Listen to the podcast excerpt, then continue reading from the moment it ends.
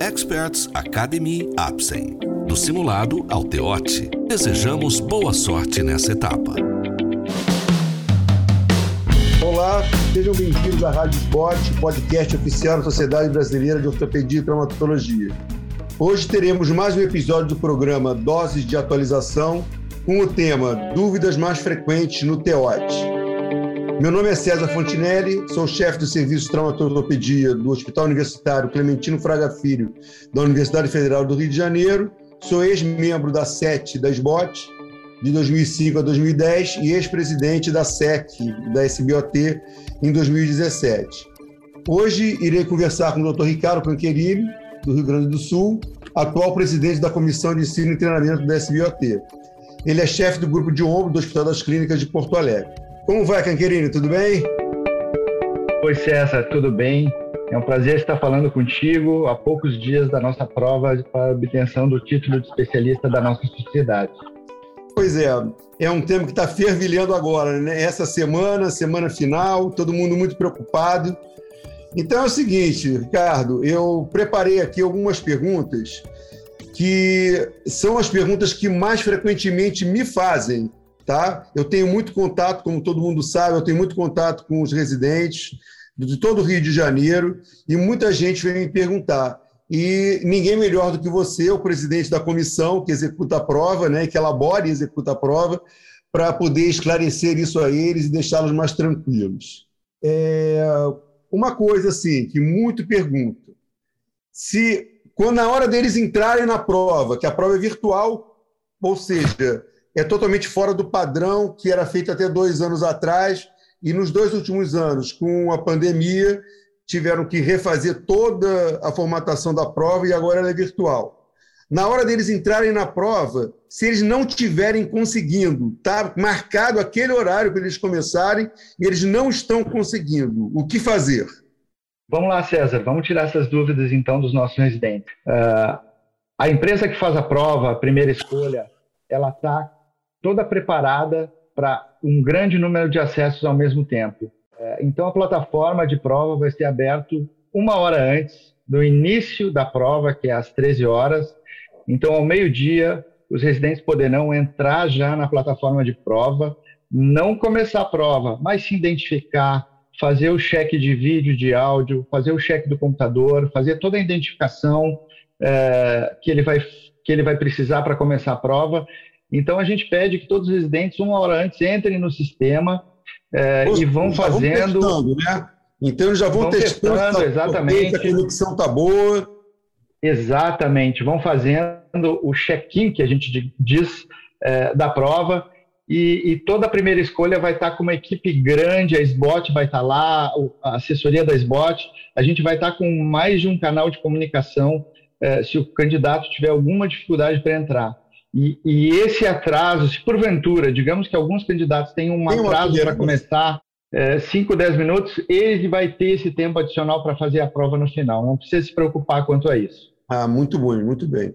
Se por acaso a conexão dele cair, nada culpa da plataforma, mas eles, na casa dele, perderem a conexão, o que, o que fazer? Bom, eles, têm um tempo. Para de novo, como é que é? Tem, tem um tempo sim é, a, o manual do candidato prevê algum tempo, e se o candidato fez o pré-teste com a primeira escolha, ele tirou essas dúvidas também. É, ele tem alguns minutos, de cinco, se eu não me engano, entre 5 e 10 minutos para é, fazer um novo acesso. É, é, importante lembrar que o candidato, a gente recomenda uma internet de pelo menos 10, 10 GB de velocidade, 10 megabytes de velocidade, para ele acessar a prova com segurança e hoje em dia uma conexão 4G tem bem mais que isso. Então, qualquer dificuldade que, que o candidato tenha com a sua rede fixa de internet, conecte o seu, o seu computador pelo 4G do celular, que com certeza vai conseguir rapidamente voltar para a prova e continuar a fazer o seu exame. E se ele não conseguir voltar? Pode acontecer. Assim, me responde outra pergunta. Se ele não conseguir, isso aconteceu ano passado com alguém? Não, não acho que não aconteceu, não. Houve alguma demora é, e, a, e, a, e, a, empresa que fazia a prova nossa o ano passado entrou em contato com o candidato, ele informou. É, é bem importante ele entender que a prova dele é paralisada naquele ponto e, e assim que a equipe de assessoria da, da empresa, da primeira escolha, conseguir ajudá-lo a conectar novamente é, na prova, ele segue fazendo a prova partir fazer, dali. Mas é importante... Que me parece até melhor. Vamos dizer, ele está na pergunta 15. Aí cai a conexão e ele ainda não tinha respondido a pergunta 15. Quando ele voltar, ele vai voltar na 16, ele vai perder essa questão. Isso aí, isso ele perde. Isso é, é, um, é uma coisa de segurança da prova. Ele volta fazendo a questão seguinte, aquela questão é perdida.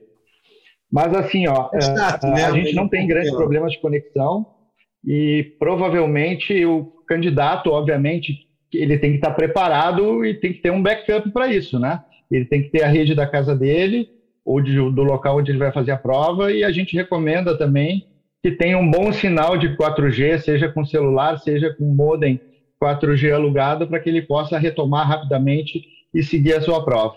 Como é que é feita a monitorização da prova?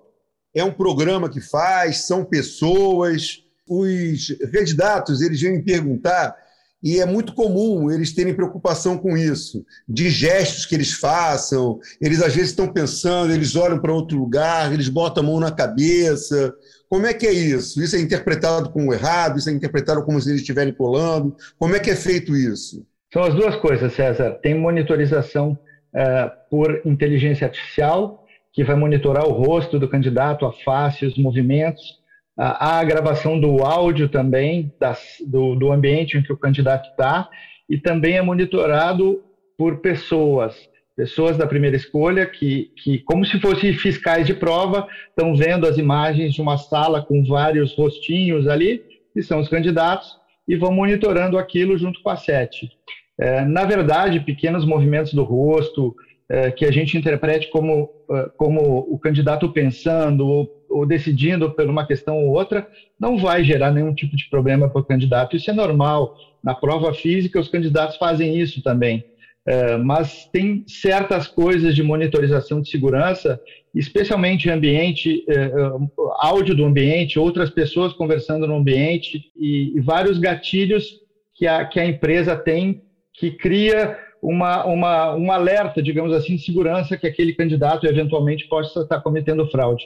Mas a maioria dos candidatos é, que pequenos desvios de rosto da tela do computador. Aconteceu algum, não gera um problema. Tipo, ano passado? Aconteceu alguma coisa desse tipo no ano passado? Não, não aconteceu. Na verdade, é, os candidatos eles são alertados. Por favor, é, melhore a iluminação do seu rosto, fique mais atento à prova, não tire é, o rosto da frente da webcam. Se os candidatos é, é, cumprirem esses pré-requisitos que estão no, no manual do candidato e no edital, de permanecerem na frente da câmera, não vão ter problemas e vão poder fazer sua prova com tranquilidade. Tá. Se eles tiverem vontade de ir ao banheiro, tem algum problema com isso? E tem tempo para isso?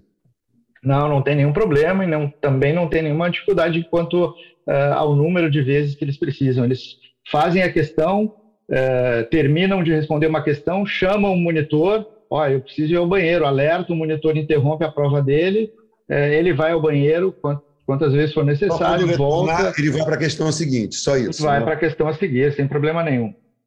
Tá. Ele pode, ele tem chance de voltar então a questões anteriores? Não, né? De jeito nenhum. Não. Isso só é uma pra... coisa que muda. Isso é uma coisa que muda muito o padrão da prova uh, online, porque isso é uma das coisas uh, que, que tem que ser feita para melhorar a segurança da prova. Uh, todos os candidatos fazem prova diferente, a prova é randomizada, é aleatória. Então, um candidato no norte do Brasil está fazendo uma questão, um candidato no sul está fazendo outra questão completamente diferente. E uma das coisas é não poder voltar. Ele responde a questão é, para poder ir para a próxima, para poder ver a próxima questão. Isso é um jeito em concurso público online de diminuir a fraude. Então, quase todos são assim. Tá. É, a prova tem uma nota mínima para cada etapa e qual é a nota mínima no final? Tem. A, a nota mínima de cada prova é 50%. A prova teórica, digamos assim, que é aquela primeira parte, com questões, é, com 100 questões, o candidato tem que acertar um mínimo de 50% das questões para, digamos assim... 49%, são quantas questões? 100? São 100 questões. Se ele acerta 49, ele está reprovado ou tem uma margem de aproximação? Pelas regras do concurso, ele está reprovado. Lógico que no final há sempre a fase de recursos da prova, né? uma, uma fase de recursos que ele pode recorrer e, eventualmente, se uma ou outra questão for cancelada, essa questão é, é, é todo mundo ganha certo. Né? Então, né? não, não desista, faça todo o concurso. É, né? Fez a primeira parte, acha que não acertou 50, faz a segunda parte, porque tem muito concurso ainda. A segunda etapa também, digamos assim, de casos clínicos, tem 50% de nota mínima para não ser excluído. Só que no final, contando a nota do trabalho uh, científico que o candidato enviou, a nota para obter o título é 60% uh, okay. de toda a prova. Ok. E a nota da, do trabalho é extra, né? É extra, exatamente. A nota do trabalho é extra, um ponto extra no final. Tá legal. Se não der tempo de terminar a prova, Acontece isso? O ano passado aconteceu de alguém esgotar o tempo da prova e não ter terminado? Se aconteceu, alguma coisa foi feita para ajudar o candidato? Na verdade, assim, ó, todos, todos os candidatos é, que fizeram a prova teórica no ano passado, a maioria deles terminou dentro do tempo sem problema nenhum. É, a gente sabe que é um jeito novo de fazer prova, um jeito novo de não poder voltar a questões, então, a administração do tempo é uma coisa bem importante. O que, que a gente fez? Ano passado, tiveram muitas queixas eh, em relação ao tempo para os casos clínicos. Então, esse ano, a gente deixou mais tempo para os casos clínicos para que o candidato possa fazer com mais tranquilidade. Lembrando que na plataforma de prova tem um cronômetro ali e o candidato é responsável por observar o número geral de questões, a gente sabe o número geral de questões, está escrito no edital, e administrar o tempo adequadamente para distribuir esse tempo ao longo dos casos clínicos e não ficar é, faltando nenhuma questão ao final da sua prova. Vai sair gabarito? Eles vão ter acesso às questões? As questões vão ser divulgadas? Vai. A partir do ano passado, a gente está é, extremamente transparente. A gente vai divulgar todos os cadernos de prova e todos os gabaritos ao final do concurso. Não sei exatamente o horário, porque passado depende tem? da primeira escolha. O do ano passado tem divulgado no site, alguma coisa assim? Tem divulgado, toda a prova e o gabarito. Muito bom. É, quando que sai o resultado?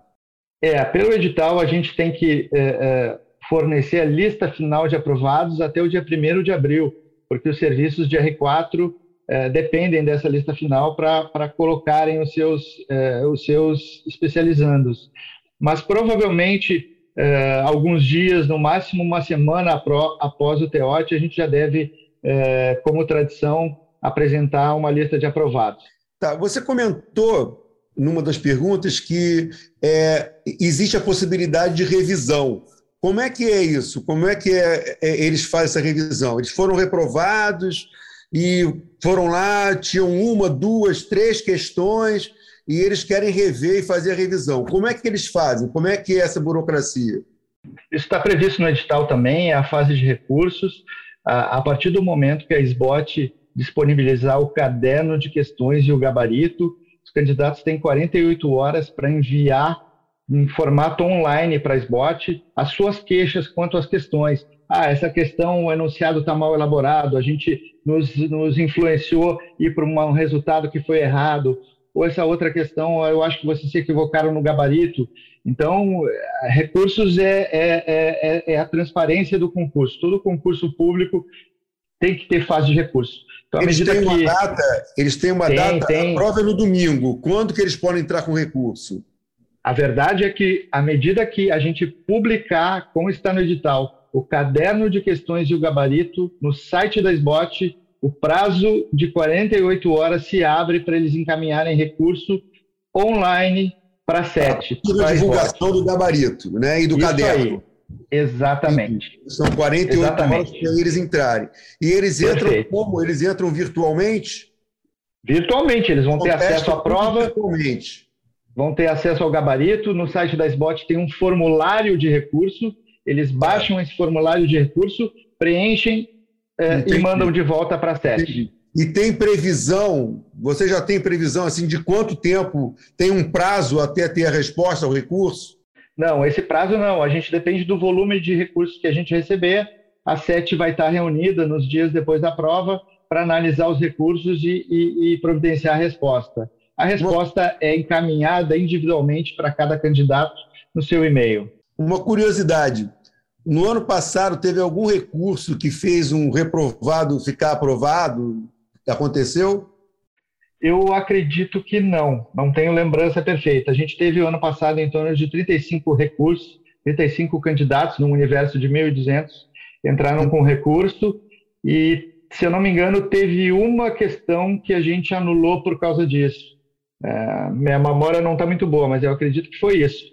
É, mas eu não tenho, não sei te dizer com precisão se essa questão anulada modificou um candidato de reprovado para aprovado.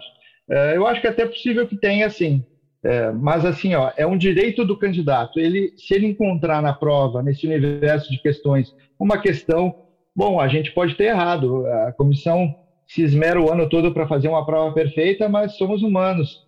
É, se o candidato encontrar alguma questão que ele, porventura, acha que foi mal formulada ou não está correta com o gabarito da prova, ele tem todo o direito de, nos, é, é, de, de entrar com recurso e a comissão vai olhar com carinho e ver realmente se errou ou não, e aí a gente, a gente defere ou indefere o recurso dele. Num fórum desses aí que eu estava presente e assisti a sua explanação também, eu me lembro que você falou que nesse ano a parte teórico-prática vai ser toda em múltipla escolha. É, isso está mantido? Vai ser assim mesmo? Vai ser assim mesmo. A gente teve é, uma que também foi uma, uma, A gente vai aprimorando o exame com o passar é mais do tempo. uma né? providência né? para que, que o tempo. Exatamente. Exatamente. A antiga, a, a, prova passada, o candidato tinha uma janela para escrever, digitar a sua resposta quanto ao caso clínico, a sua ponderação, é, e isso foi uma queixa dos candidatos em que é, eles demoravam para digitar isso. Então a gente direcionou, a gente tornou os casos mais objetivos esse ano. Então vai ser de múltipla escolha a resposta dos casos clínicos. Tá bom. É, Canquerini, vou te pedir aí para então para você dar um recado aí para todo mundo, todo mundo que for ouvido aqui para diante, esse nosso podcast, essa nossa conversa, tá? um recado aí, uma mensagem para os candidatos.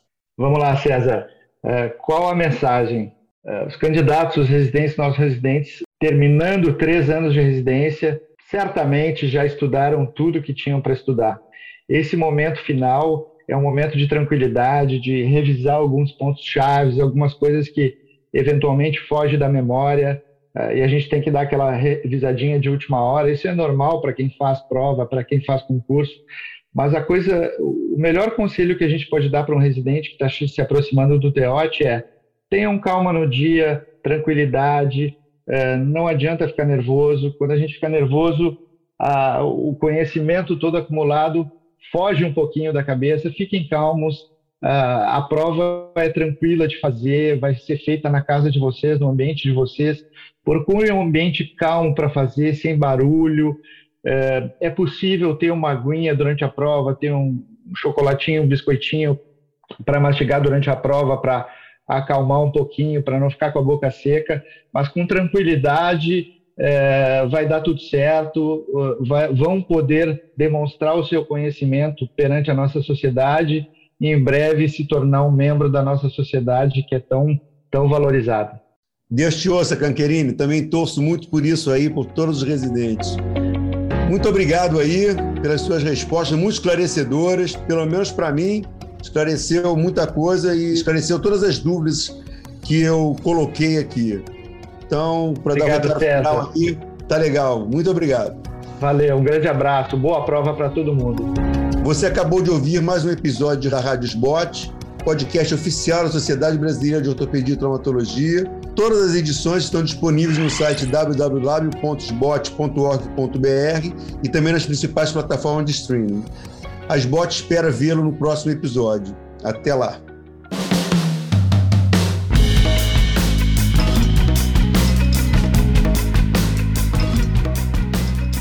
Experts Academy Apsen. do simulado ao teote. Desejamos boa sorte nessa etapa.